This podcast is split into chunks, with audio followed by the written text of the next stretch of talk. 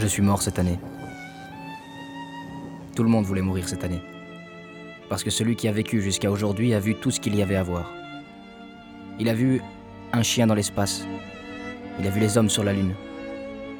Il a vu un robot à roulettes sur Mars. Il a vu exploser Londres, New York, Madrid, et plus seulement Kaboul et Bagdad.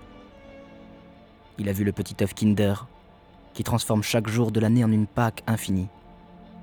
Il a vu le lait en poudre, le vin en tétrapac et les fraises au vinaigre, tout le monde voulait mourir cette année. Parce qu'à partir de l'année prochaine, il ne se passera plus rien de neuf. Le monde se répétera comme la rediffusion d'une émission déjà transmise. Le futur sera comme une espèce de résumé des épisodes précédents. À partir de demain, même l'extermination sera un spectacle ennuyeux. La brebis galeuse. Enterrement de l'asile électrique. Un texte d'Ascanio Celestini. Avec David Murgia. Réalisation Abgral Todaro. Mais moi, je suis né dans les années 60. Les fabuleuses années 60. Tout le monde voulait naître dans les années 60, tout le monde. Mais dans la vie, on peut tout changer sauf sa date de naissance. Et en effet, quand arrive à l'année 1959, tout le monde attendait trépidant le début des fabuleuses années 60. Et puis enfin, arriva le minuit du 31 décembre 1959. Minuit arriva et se terminèrent définitivement pour toujours les années 50, et on ne les a plus jamais revues, et commencèrent à cet instant précis les années 60. On constata en quelques instants des miracles en rafale. Il y en avait un, tout chauve, qui d'un instant à l'autre a eu des cheveux très longs. Il est devenu hippie et il est allé jouer de la musique dans la rue. Il y avait des femmes des années 50, même intelligentes, mais avec un cul énorme, disproportionné, et à peine sont arrivées les années 60 qu'elles ont eu un cul parfaitement emballé dans leur petite mini-jupe. Tout le monde attendait les années 60, les fabuleuses années 60. Tout le monde. Sauf ma grand-mère. Ma grand-mère était dégoûtée par les années 60, comme l'a dégoûté les années 50, 40, 30, 20, la guerre, les Allemands, les partisans, les fascistes, les Américains. Ma grand-mère aimait seulement les poules. Ma grand-mère, elle marchait toujours pieds nus au milieu du poulailler. Ma grand-mère s'approchait de la poule, elle lui parlait à l'oreille. La poule relevait la tête. Ma grand-mère lui mettait la main sous le cul. La poule lâchait l'œuf et ma grand-mère l'attrapait au vol avant qu'il ne tombe par terre. Alors elle le prenait, elle lui faisait un trou avec l'ongle long de son petit doigt et puis elle le buvait. Il est tout frais cet œuf. Il sent encore du cul de la poule. Dans les années 60, ma grand-mère m'accompagnait tous les jours à l'école. Allez, viens. Mais le lundi matin,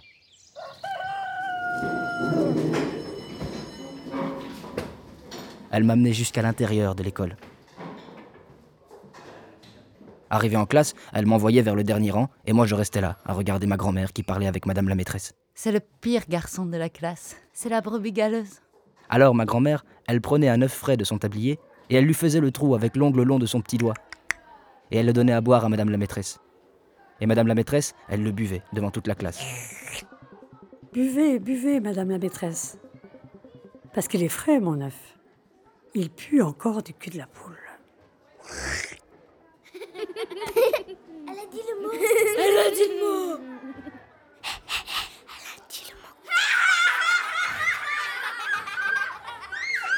Tout le monde riait parce que ma grand-mère était habillée comme une vieille.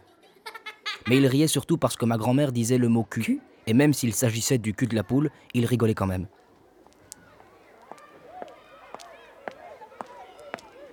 Arriva le dernier jour de l'école. Madame la maîtresse arrive au fond de la classe.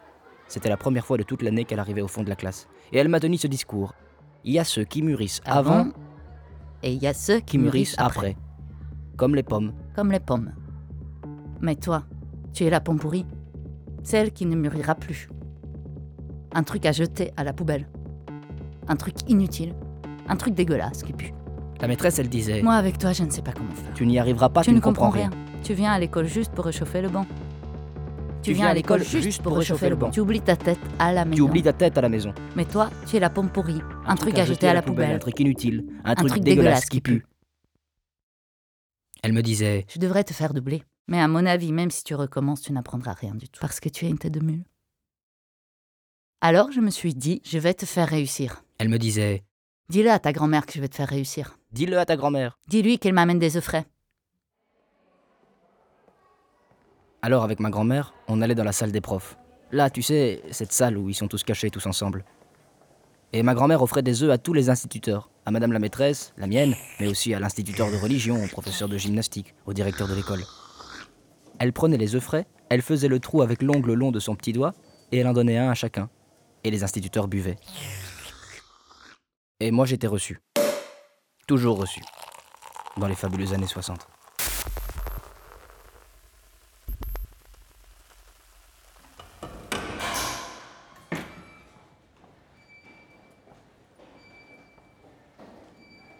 Dans les fabuleuses années 60, ma grand-mère m'amenait à l'asile des fous.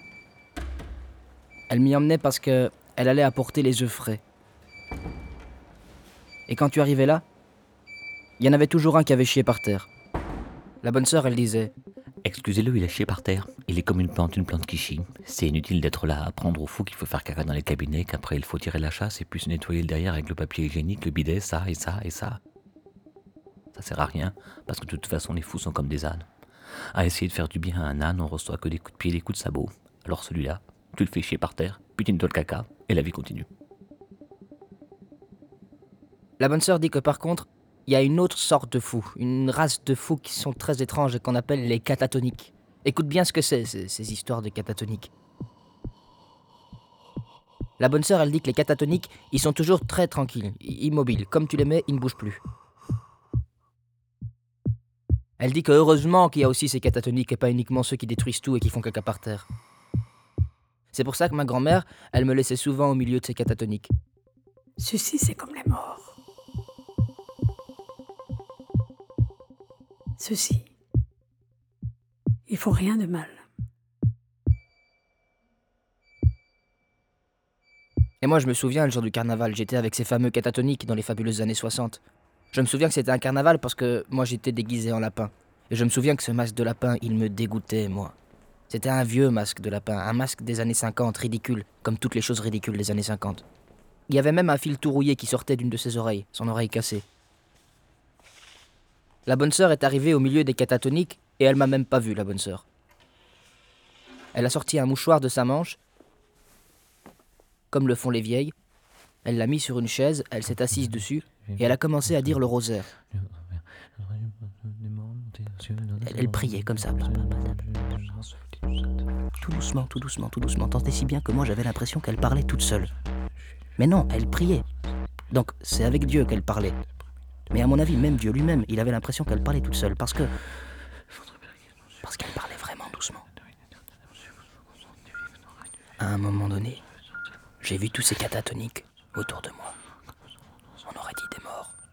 Bon, et la bonne sœur qui avait l'air d'une mort vivante. Si la mort passe en personne, là, maintenant, elle va tous nous prendre pour des morts.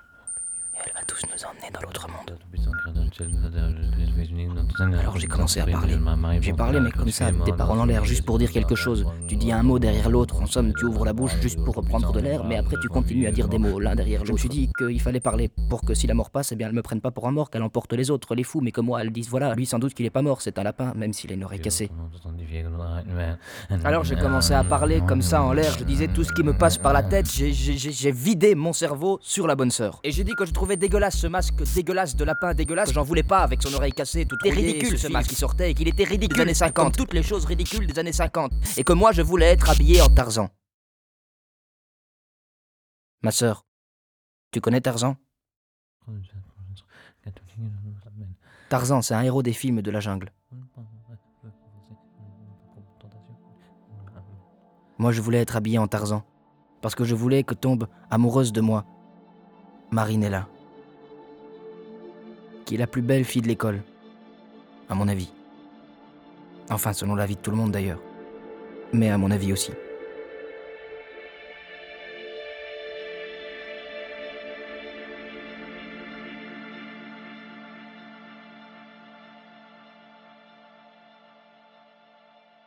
Marinella, cette année-là, elle était habillée en danseuse. Et moi, je voulais être habillé en Tarzan.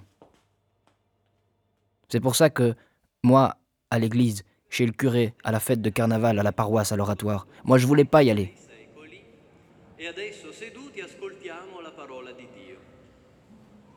À peine arrivé là, moi habillé en lapin, ma grand-mère habillée normale, en vieille, on est tombé sur Pancotti Maurizio. Pancotti Maurizio, lui, il n'était pas habillé en Zorro, en Tarzan, non, non, il était habillé en magicien, Pancotti Maurizio.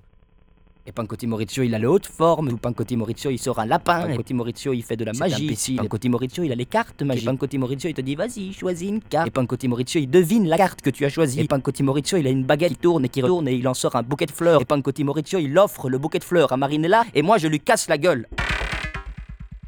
À Pancotti Maurizio.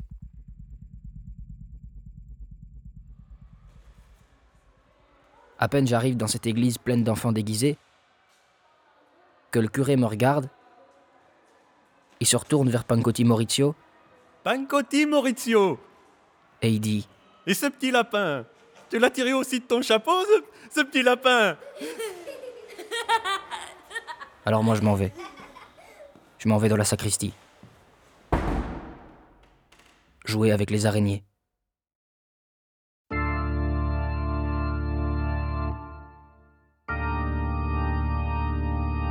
Je vois les statues des saints. Énormes, gigantesques les statues des saints. Je me souviens qu'au milieu de toutes ces statues énormes, je vois arriver Marinella. Marinella, elle est petite, elle est toute toute petite, elle est belle, elle est parfaite. Elle aussi, on dirait une sainte. Marinelle, c'est une madone de poche. Elle vient vers moi et elle me dit, J'en peux plus de voir Pancotti Maurizio qui fait de la magie. et moi je lui dis que Pancotti Maurizio est le gamin le plus débile du XXe siècle. Et alors elle se met à rire. Marinella, Marinella, pre- prenons ce débile de Pancotti Maurizio, on l'enferme dans une fusée spatiale comme la chienne Laika et les Russes ils vont l'envoyer dans l'espace. Et on envoie aussi Pancotti Maurizio, on le prend, on l'envoie dans l'espace avec la chienne. Et Marinella, Marinella, après Pancotti Maurizio, il est tellement débile que ce débile de Pancotti Maurizio, quand il arrive sur la planète des débiles, les débiles ils sont interplanétaires et ils disent Ah c'est Pancotti Maurizio, c'est notre ami, parce que il est tellement débile Pancotti Maurizio que les débiles ils disent Bon, il est vraiment débile, mais on va quand même l'engager comme clown, Pancotti Maurizio. Et Pancotti Maurizio, Marinella, et Pancotti Maurizio, Marinella, il devient le clown de la planète des débiles, Marinella. Et Marinella, elle rit, elle rit, et puis. Et puis c'est fini. Parce que maintenant, Marinella, elle rit. Elle rit, elle rit tellement fort que si elle continue encore quelques secondes, je crois que son visage va exploser. Alors je comprends que jusqu'à maintenant, moi j'ai fait l'enfant comique. Et les petites filles rient avec des enfants comiques.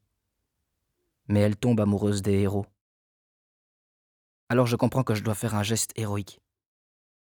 Je me tourne, je vois une araignée qui marche sur le mur, je la prends et je la mange vivante en regardant Marinella droit dans les yeux. Et elle, elle tombe amoureuse de moi instantanément.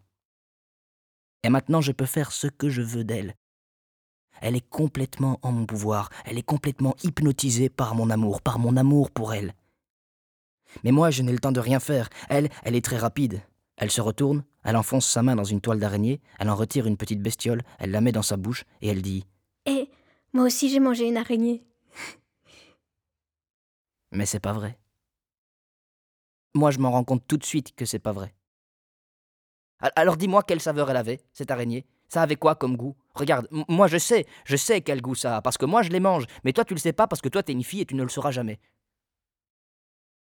Je me lève et je cherche dans la sacristie.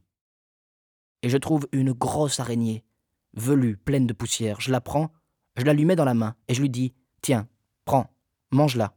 Et puis tu me diras quelle saveur ça a.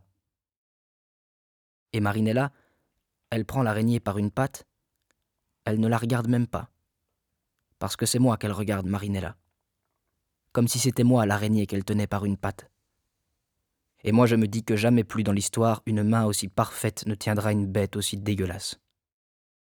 Marinella prend l'araignée, la met en bouche, la serre entre ses dents, sans même fermer les lèvres, pour me faire voir entièrement la scène de l'araignée écrasée. Quand je repense à cette chose, je me souviens même du craquement de l'araignée sous ses dents parfaites. Elle avale cette araignée velue, et moi je suis content. Parce que je me dis que maintenant, on est tous les deux des héros. Comme Batman et Catwoman. Comme deux robots atomiques indestructibles. Comme deux enfants bioniques.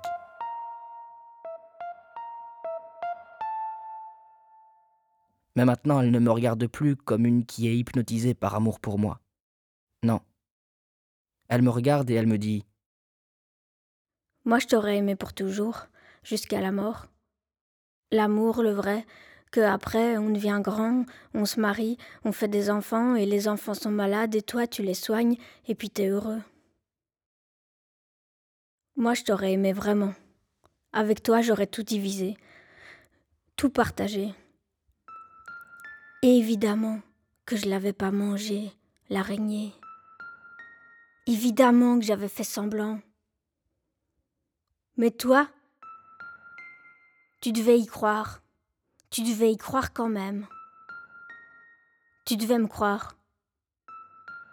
Et alors moi, je t'aurais aimé pour toujours.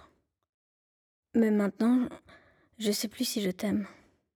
Je sais plus si c'est toi que je vais choisir.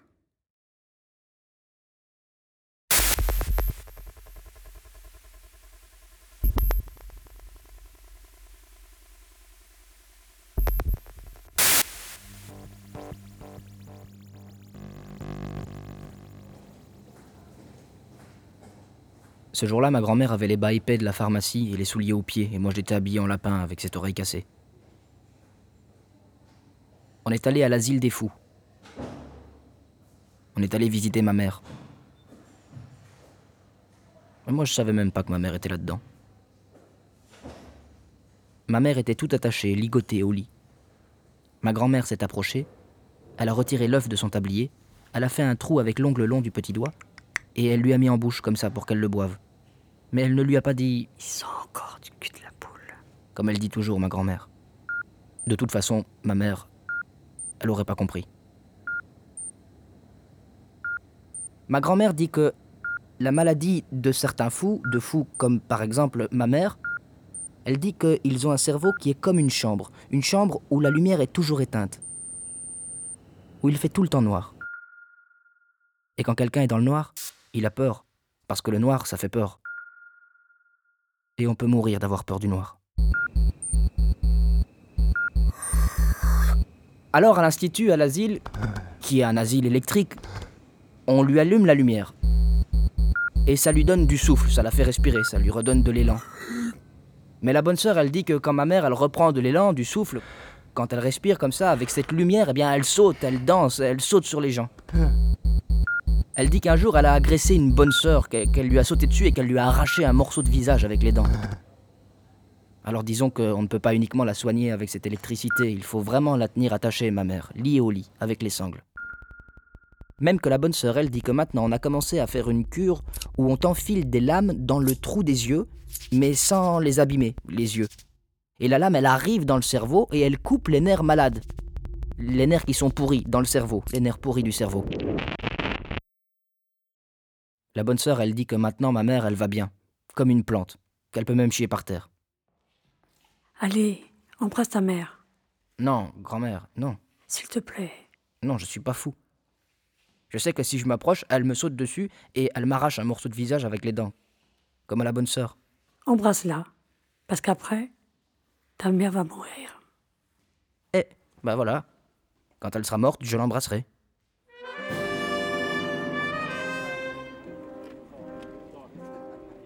Et en effet, quand elle est morte, ma mère, je l'ai embrassée.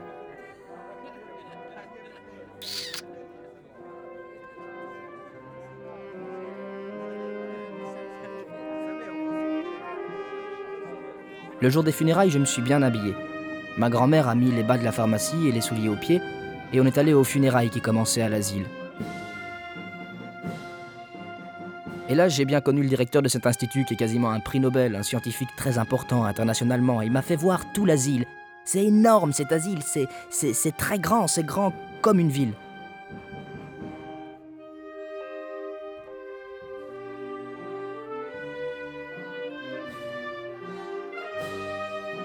Docteur. Mais docteur, ma mère, ça fait combien de temps qu'elle est ici Docteur, docteur. Oui. Ma mère, ça fait combien de temps qu'elle est ici dedans? Quel âge as-tu, toi? 9 ans. Eh ben voilà. Voilà, 9 ans. Précisément, 9 ans. Et le directeur a dit que les fous, quand ils sont morts, on ne te les montre pas, parce qu'il dit que les fous, quand ils meurent, il faut les étudier et on doit les analyser pour voir comment le cerveau est devenu fou. Tu sais comment on fait? On ouvre la boîte crânienne, on retire le cerveau, on le prend et on le met dans une machine qui le fait en tranches, toutes fines. Euh, toutes fines. Toutes, toutes, toutes, toutes fines. Comme le jambon. Toi, tu aimes le jambon?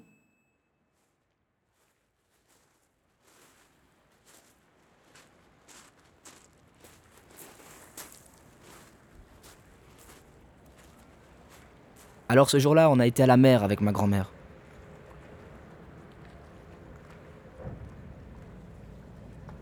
Ma grand-mère est restée habillée avec les bas épais de la pharmacie et les souliers aux pieds, même près de l'eau de la mer.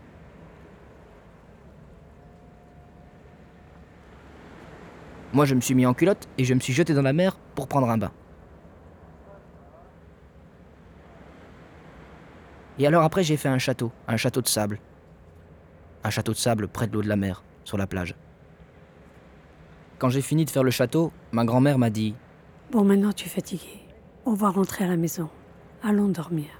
Mais non, mamie, quoi Maintenant, on va aller dormir. Et le château, je viens de le terminer. Si je le laisse là, cette nuit, quelqu'un va venir sur la plage, il va le détruire, il va le casser et il va me le foutre en morceaux.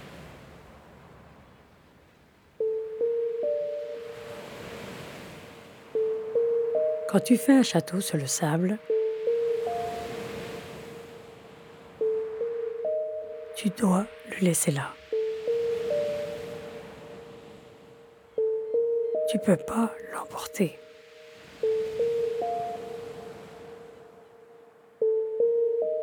Pendant la nuit,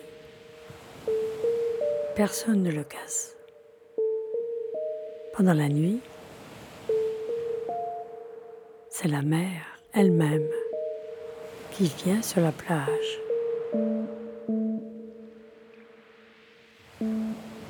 Elle prend le château et l'emmène dans le fond de la mer. Et le château devient la maison des poissons. Et les poissons dorment dedans. Pendant la nuit, l'eau de la mer se remplit du noir de la nuit. Et avec le noir, les poissons deviennent fous. Alors ils ont besoin d'une maison pour aller y dormir, comme celle pour les fous. Et on peut mourir d'avoir peur du noir.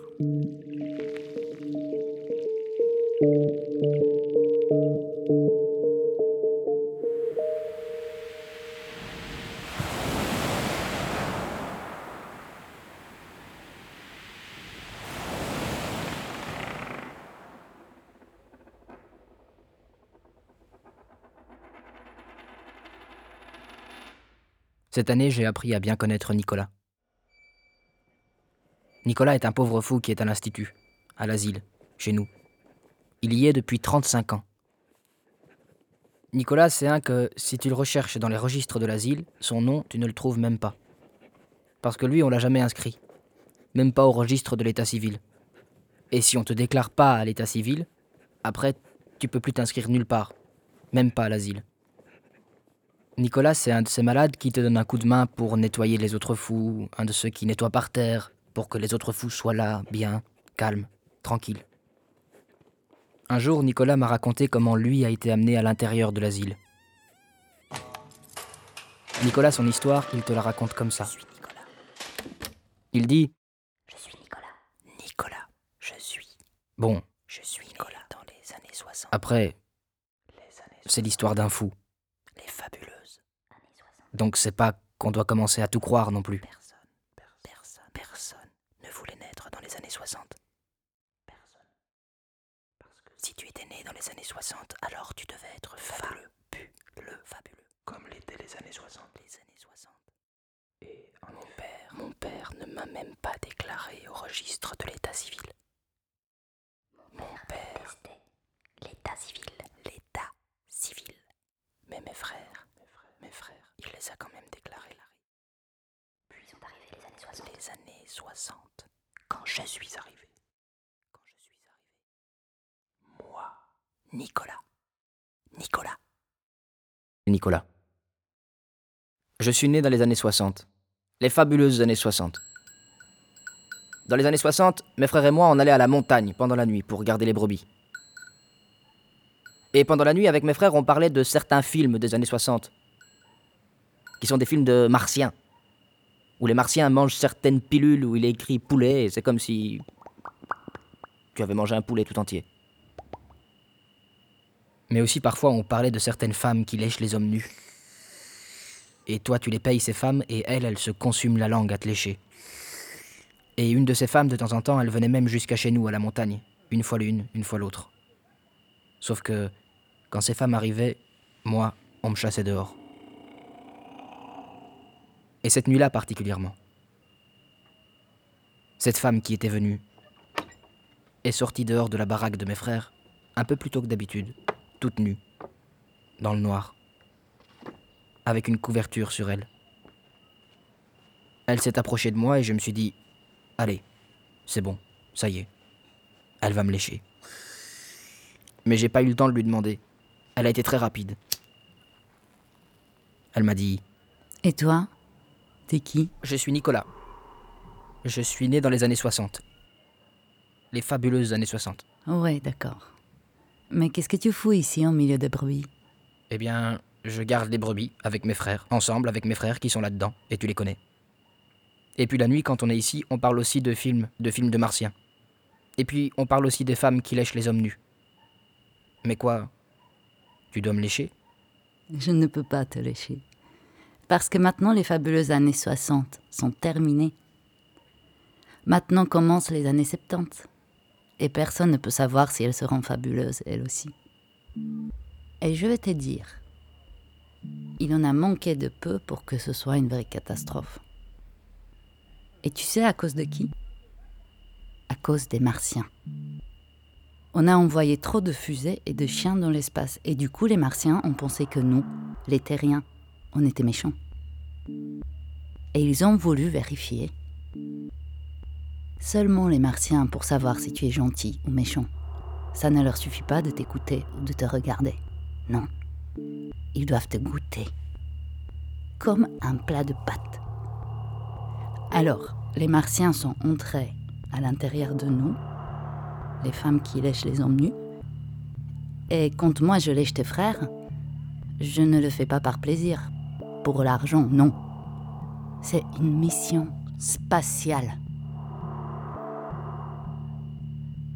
Moi, je passe ma langue sur le corps puant de tes frères, et cette puanteur se transforme en une espèce de mathématique cybernétique algébrique interplanétaire. Et puis les Martiens comprennent si tes frères sont gentils ou méchants. T'as compris? Bah oui, j'ai compris, c'est pas compliqué. Mais vu que j'ai compris, j'ai compris aussi que tu m'as pas léché du tout. Et moi, je pourrais être un criminel mangeur des martiens. Je ne peux pas te lécher. Les années 60 sont terminées. Et les Martiens sont rentrés sur Mars. Et je crois que j'y vais aussi sur la planète rouge. Là-bas, lécher les gens n'est pas vu comme une chose étrange. On se fait pas traiter de pute dès qu'on lèche quelqu'un. Mes frères qui étaient à l'intérieur de la baraque se sont mis à crier et à appeler cette femme. Et elle, elle riait. Non, je ne peux pas revenir. Les années 60 sont terminées. Et maintenant commencent les années 70. Comment? Vous me donnez pas l'argent? Oh, je dois acheter un billet pour aller sur Mars.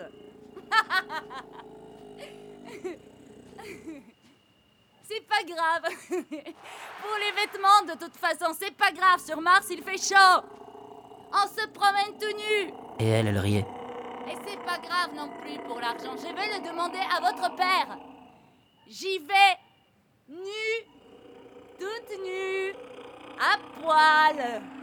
Et je vais lui raconter comment vous avez passé la dernière nuit des années 60. Et mes frères Ils gueulaient, ils gueulaient, ils gueulaient.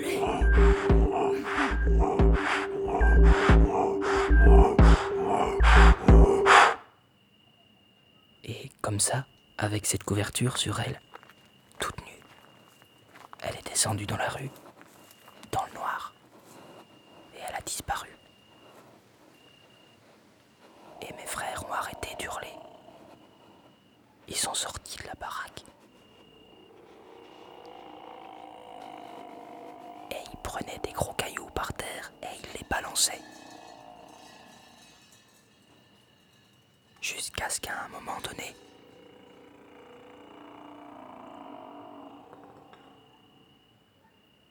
on l'a plus entendu.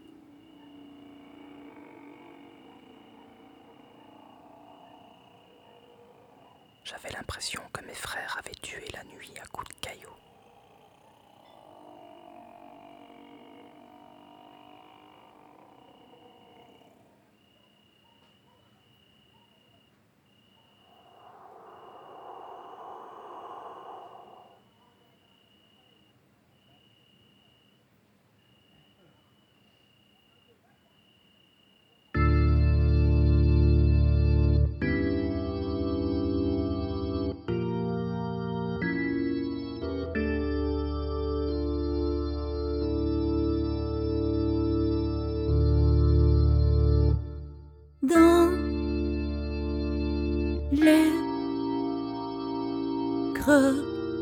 D'un silence.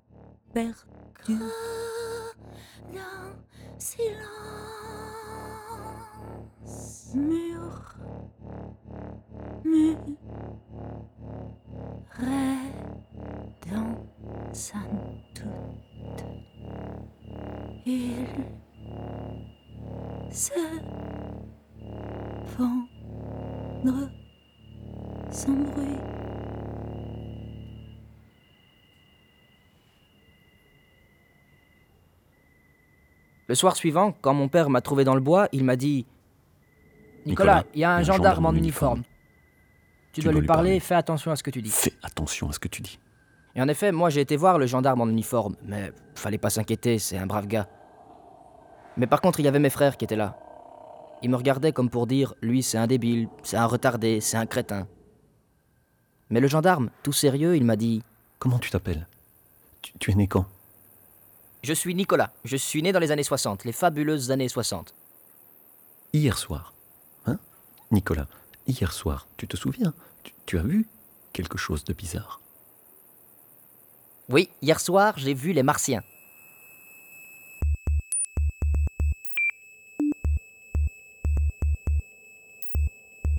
Puis le gendarme en uniforme m'a amené à l'Institut des Fous.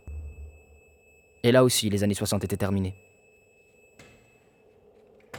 Alors la bonne sœur m'a mis au lit, mais moi le lendemain matin, je m'étais pissé dessus. Mais qu'est-ce qu'on fait? On fait le petit gamin tout petit, tout petit? On se pisse dessus? Mais tu crois qu'on est à l'hôtel et, et que tous les jours on va changer les draps du lit? On doit plus pisser, hein? Et moi j'avais honte du fait d'avoir pissé. Mais la nuit suivante, j'ai encore pissé. Alors qu'est-ce qu'on fait, les petites filles? On se pisse dessus? Bah, qu'est-ce que tu veux? On arrête de pisser dans le lit, s'il vous plaît. Sinon, je fais un petit nœud dans le petit zizi. J'avais une honte de cette histoire de pisse. Mais la troisième nuit, j'ai encore pissé. Alors là, la bonne sœur, elle m'a plus rien dit. Elle m'a pris, elle m'a amené dans la pièce du médecin, elle a fermé la porte, elle m'a mis sur le petit lit, elle m'a déshabillé, et je me suis dit, ça y est, la bonne sœur va me lécher. Et puis les infirmières me tenaient par les jambes, les bras. La bonne sœur m'a mouillé les tempes avec de l'eau et du sel, je crois. Et puis elle m'a mis les électrodes et le médecin a dit Prêt Et la bonne sœur a dit Prêt?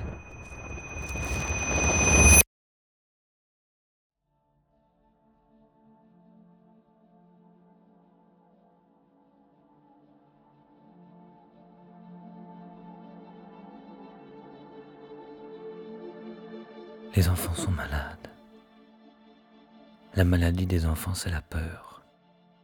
Et en effet, les enfants ont peur de tout. Ils ont peur des monstres, ils ont peur des loups, ils ont peur des araignées.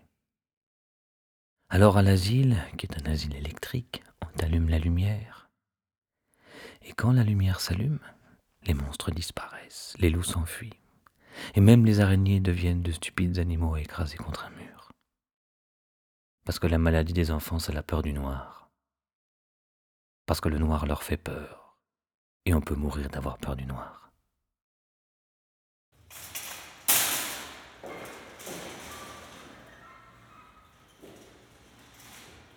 Cette année, le supermarché a ouvert.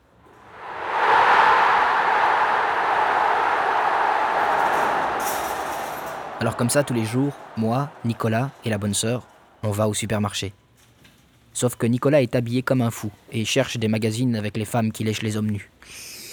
Et la bonne sœur, elle est habillée comme une bonne sœur et elle dit son rosaire. Et moi j'ai honte d'aller au supermarché avec un fou et une bonne sœur. Et puis la bonne sœur, elle pète. Elle marche et elle pète. Elle se retourne et elle pète. Elle s'appuie, elle se détend et elle pète. Parce que la bonne sœur, elle est sourde. Elle n'entend pas l'épée qu'elle fait. La bonne sœur, elle pète et Nicolas, il dit 1. La bonne sœur se retourne et Nicolas 2. La bonne sœur s'appuie, fait semblant de rien, se détend. Et Nicolas 3. Pour certains chiffres 11. Nicolas les dit plus fort. Alors parfois, bon, oui, elle est sourde, mais quand même ça, elle l'entend. Alors elle se retourne et elle dit Oh, Nicolas Pourquoi tu as dit ce numéro 11 Et elle pète.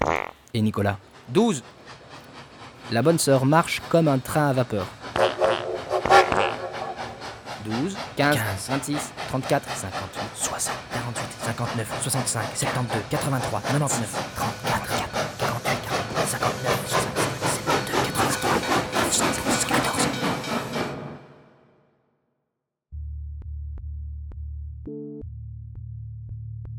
Nicolas et moi, on parle toujours de la mort. Toujours.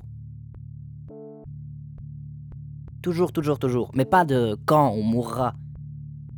On parle de comment on mourra. Nico, Nico, Nico, eh, comment on va mourir tous les deux? On, on va, on, va, on va mourir comme ma grand-mère. Ma grand-mère, toute sa vie, elle a été dormir à 8 heures. Elle s'est réveillée à l'aube. Elle a pris un œuf frais, elle l'a bu. Et il pue encore le cul de la poule, il est tout frais. Comme ça, toute sa vie. Et puis un jour, ma grand-mère a été au lit, et puis elle ne s'est pas réveillée. Voilà. Tout simple. Tout facile. Sans faire de bruit. Sans casser les couilles à personne. Pour mourir à ma grand-mère, il lui a suffi de ne pas se réveiller une seule fois. Eh Nico, Nico, Nico, Nico, nous on va mourir comme, comme euh, les pauvres fous ici à l'asile. Par exemple comme le professeur, euh, celui qui était là toujours assis, euh, une brave personne, tranquille, qui bougeait pas, intelligente, il faisait des discours. Puis un jour il se lève et je dis qu'est-ce qui se passe? Le professeur il se lève, qu'est-ce que c'est? C'est la récréation Et lui il se lève, il se plie et tout à coup, en un éclair, il se met à courir et il se fracasse la tête contre le mur. Et personne ne s'attendait à ça, personne n'a réussi à l'arrêter. Et à pisser de rire, à pisser de rire. Et il s'est tué avec le mur. Avec le mur, il s'est suicidé. Ou alors Nico, Nico, Nico, sinon on mourra comme l'autre là, tu vois, celui qui à un moment donné, il avait disparu. Qu'est-ce qu'il avait fait? Comment il avait fini? Lui, après une semaine, on l'a retrouvé, il s'était jeté par la fenêtre et il avait fini dans un trou, dans un buisson. Et c'est moi qui l'ai retrouvé après une semaine. Et les rats lui avaient déjà bouffé tout le visage. Il avait plus de visage, rien, c'était à pisser de rire, à pisser de rire. Et il faut dire que les gens qui se tuent à l'asile, chez nous, il y en a pas, il y en a pas tant que ça. Les fous, ils ont pas envie de vivre. Alors imagine de mourir.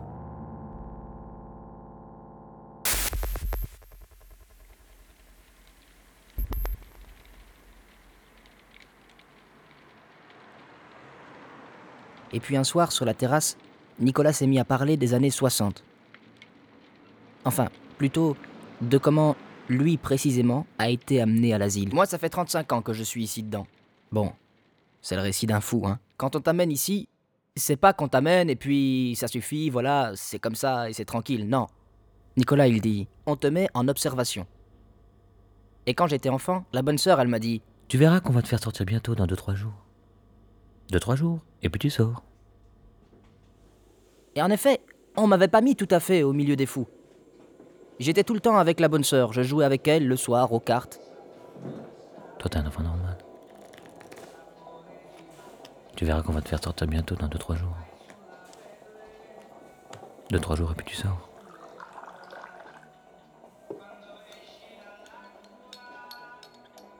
Et un soir, deux amis de classe sont venus me trouver, deux enfants. Ils s'appelaient Robertino Casoria et Pancotti Maurizio. Nico, va jouer avec ses enfants. De toute façon, toi, tu es normal. Et moi, je me suis mis à jouer.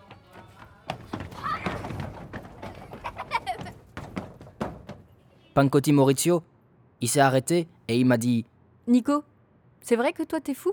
Qui c'est qui t'a dit un truc comme ça? Comment qui me l'a dit? C'est la maîtresse qui me l'a dit. Et puis ça se comprend tout seul. T'es à l'asile, t'es fou. Mais Pancotti Maurizio, ici c'est un immeuble. Mais quel immeuble?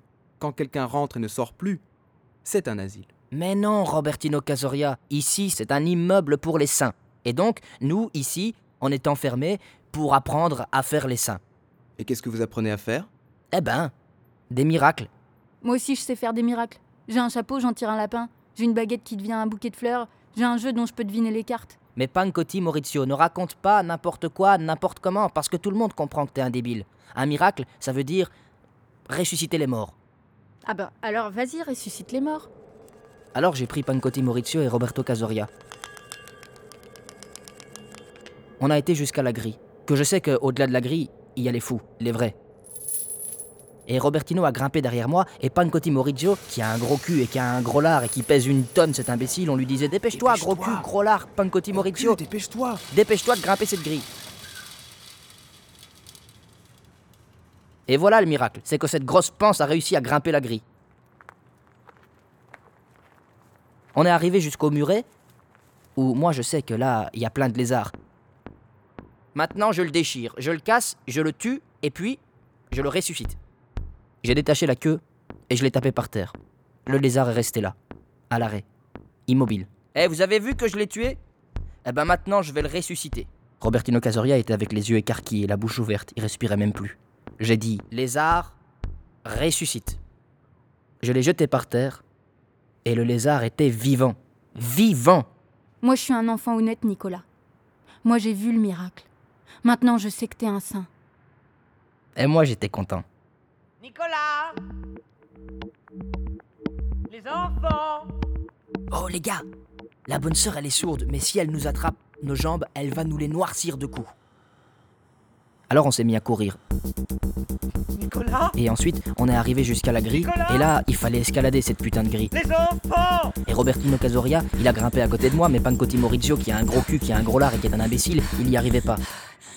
Dépêche-toi, Pancotti Dépêche-toi, Maurizio Gros cul, grimpe cette grille Nicolas J'y arrive pas. J'y arrive pas. Gros cul, débile, courir, grimpe allez, gros cul, grimpe cette grille Et puis, une barre de fer lui a traversé la jambe, la cuisse et la panse. Tais-toi Très, Tais-toi très mal. Je me suis fait très très Ne fais mal. pas la petite fille. Si tu continues à crier comme ça, comme une petite fille, moi et Robertino Casoria, on s'échappe tout de suite et on te laisse ici tout seul. Je me suis fait. Chut, Tais-toi.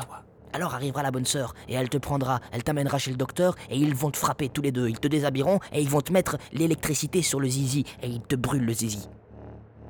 S'il te plaît, s'il te plaît, tais-toi. Pancotti Maurizio a continué à pleurer. Mais tout doucement. Tout doucement. Tout doucement. Puis, on l'a plus entendu.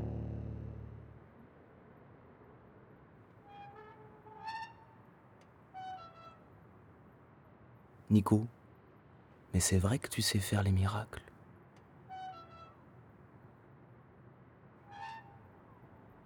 Moi, je suis resté tout seul devant la grille.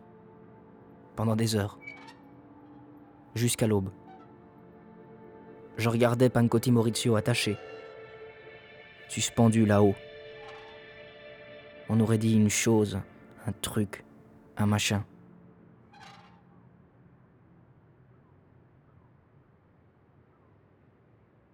T'as compris?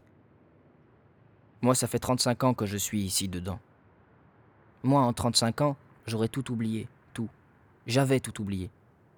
Et toi, après 35 ans, tu me prends et tu m'amènes là au supermarché, où il y a tout et tout ensemble, même le petit œuf Kinder qui transforme chaque jour de l'année en une Pâque infinie.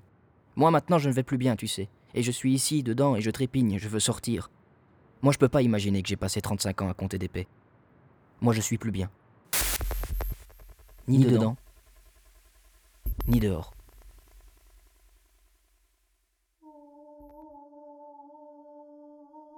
Je suis mort cette année. Mais cette année est mort aussi le pape polonais qui était le pape vivant le plus important du monde entier. Et la bonne sœur qui était très dévouée à ce pape défunt, quand elle a su qu'il était mort, elle est partie avec les transports publics jusqu'au centre de Rome pour voir le cadavre mort du pape polonais. Elle a fait la file pendant trois jours, une file lente pendant trois jours, jusqu'à ce qu'elle puisse le voir. C'était un samedi. Donc elle a fait samedi, dimanche et lundi. C'est pour ça que cette semaine-là, pour la première fois, le lundi, on n'a pas été au supermarché. Mais la bonne sœur, elle nous a téléphoné. Demain, même si c'est mardi, vous allez au supermarché. Au supermarché. Moi, je viendrai un peu plus tard. Oui, plus tard, et je viendrai pour payer. Alors, pour la première fois de notre vie, Nicolas et moi, mardi, on est allés au supermarché. Tout seul.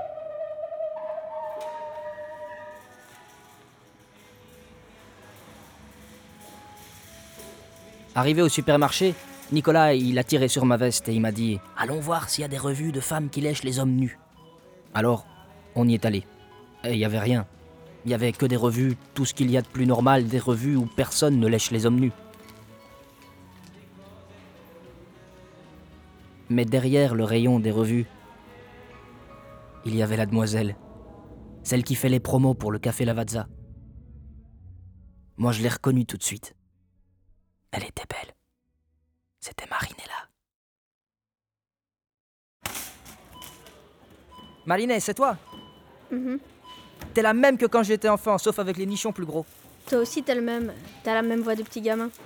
Moi, je suis un qui parle pas beaucoup. Moi, ma voix, je ne l'use pas. Ma voix, comme la nature l'a créée, ma voix, je la conserve en l'état. Mais dis-moi, c'est toi qui viens avec la bonne sœur, celle des fous? Ah oui, c'est moi, c'est moi avec la bonne sœur, avec les fous, ça c'est moi. Mais c'est vrai ce qu'on dit à la caisse? Que la bonne sœur fait des paix? Oh, elle pète, la bonne sœur, elle pète. Elle fait des paix énormes, la bonne sœur, mais fort. Moi, je la connais depuis longtemps, la bonne sœur, et, et plus elle devient sourde, plus elle devient un phénomène avec ses paix. Mais tranquille aujourd'hui, Malinella, tranquille, parce qu'aujourd'hui, la bonne sœur, elle est pas là. Elle est à Rome, chez le pape qui est mort. Aujourd'hui, elle pète en déplacement. Alors je me suis dit, là, cette fois, c'est sûr, elle-même. Parce que les femmes tombent toujours amoureuses des hommes qui les font rire. Moi, je pourrais l'écrire en grand sur le supermarché. L'amour, c'est rire d'une bonne sœur qui fait des paix.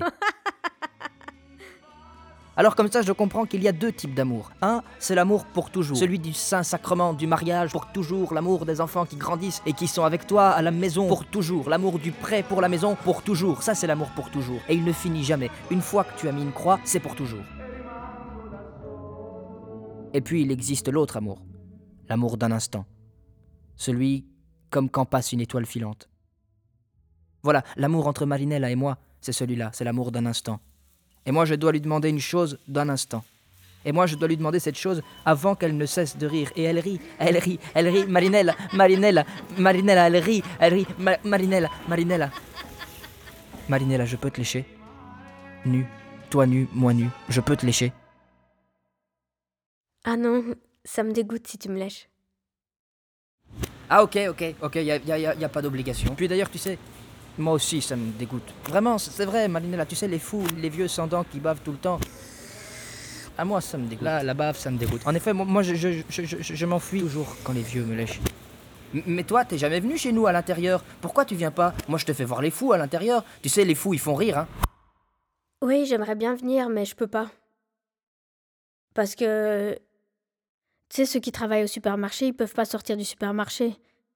Moi, je vis ici dedans. On m'a même donné un petit appartement, un petit studio. J'y suis bien.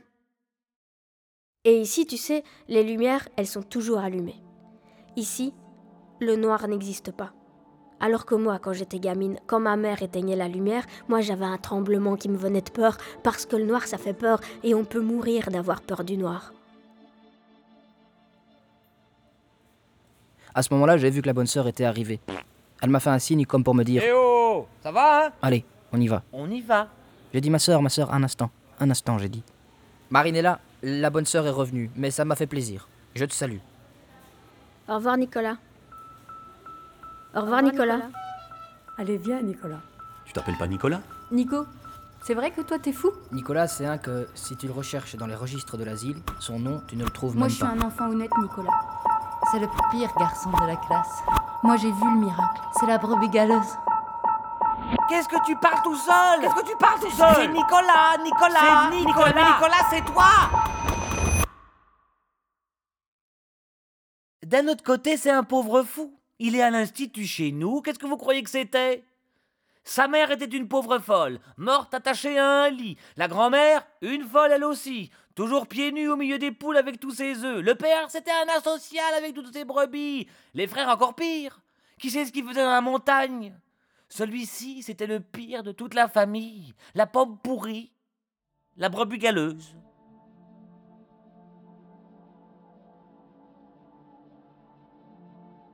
Je suis mort cette année. Comment je suis mort précisément, je ne saurais pas le dire. Je crois que je suis mort en dormant, comme ma grand-mère.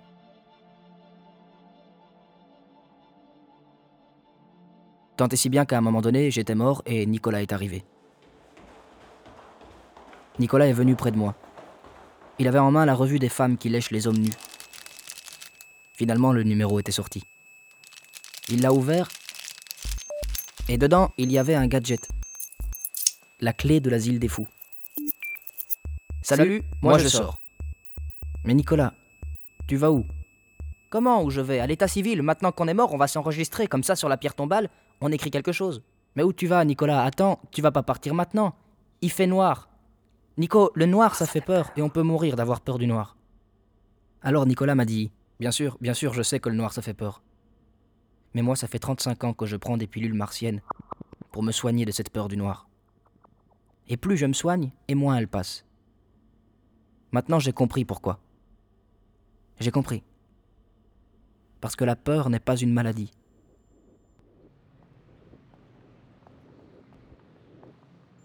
Nicolas est sorti. Il s'est mis sur la place devant l'Institut. Et pour la première fois depuis 35 ans, il était tout seul.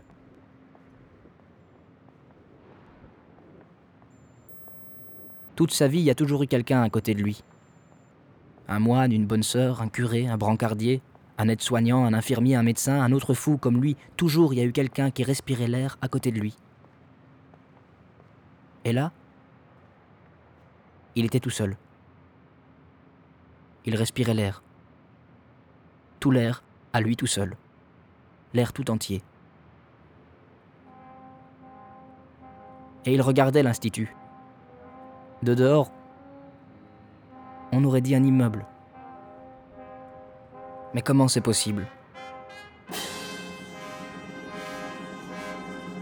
Comment c'est possible que quand on vit longtemps, on vit cent ans? Comment c'est possible?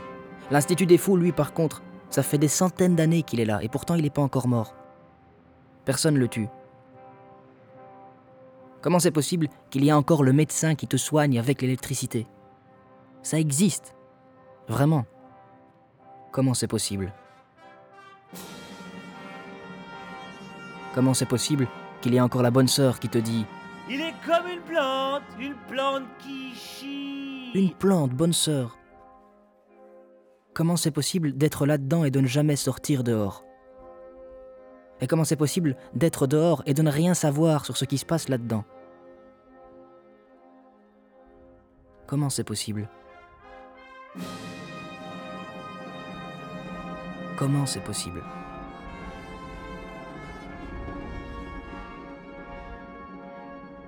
C'était Comment c'est possible? La brebis galeuse. Enterrement de l'asile électrique. Comment c'est possible? Une œuvre d'Ascagno. Adaptation radiophonique Chiara. Réalisation Guillaume. Prise de son et mix Irvik. Musique Sébastien. avec les voix de David, Benoît, Déborah, JB, Jérôme, Jennifer, Lenka et moi, Simone. Avec le soutien du Fonds d'aide à la création radiophonique. Avec l'accompagnement de la CSR et la complicité du Théâtre national. Une production La Tentative. Merci à Patrick, Tommy, Antoine, Carmelo et Element Perspective.